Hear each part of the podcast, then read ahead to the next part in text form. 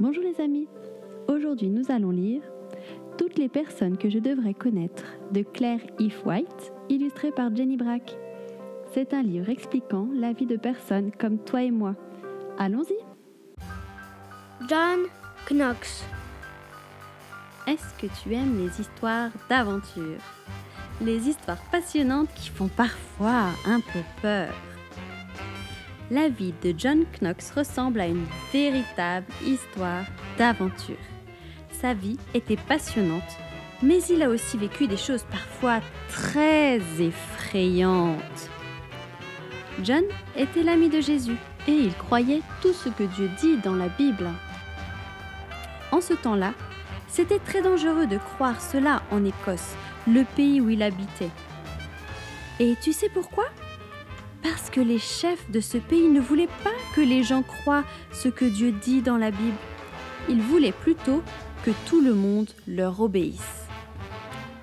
John était un homme persévérant qui voulait parfois être un peu têtu. Il n'abandonnait jamais. John a toujours fait confiance à son ami Jésus et il a toujours enseigné ce que Dieu dit dans la Bible. John a été fait prisonnier et envoyé comme esclave sur un navire français.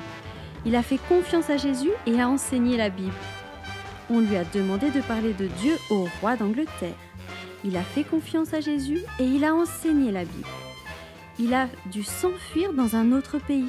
Il a fait confiance à Jésus et a enseigné la Bible. De retour en Écosse. Il savait qu'il pouvait être emprisonné à tout moment il a fait confiance à Jésus et enseigné la Bible. De plus en plus de gens en Écosse sont devenus des amis de Jésus et voulaient entendre John parler. Il a encore fait confiance à Jésus pour enseigner la Bible. Finalement, l'Écosse est devenue un pays où tout le monde a le droit de devenir l'ami de Jésus et de croire ce que Dieu dit dans la Bible. Et tout cela parce que John et ses amis ne voulaient jamais abandonner. Et voici un beau verset. Éternel mon Dieu, je cherche refuge en toi. Sauve-moi de tous mes persécuteurs et délivre-moi. Psaume 7, verset 2. Alors, raconte ce que tu aimes de cette personne à une personne de ton entourage. Et à très vite pour de nouvelles histoires. Clic, bim.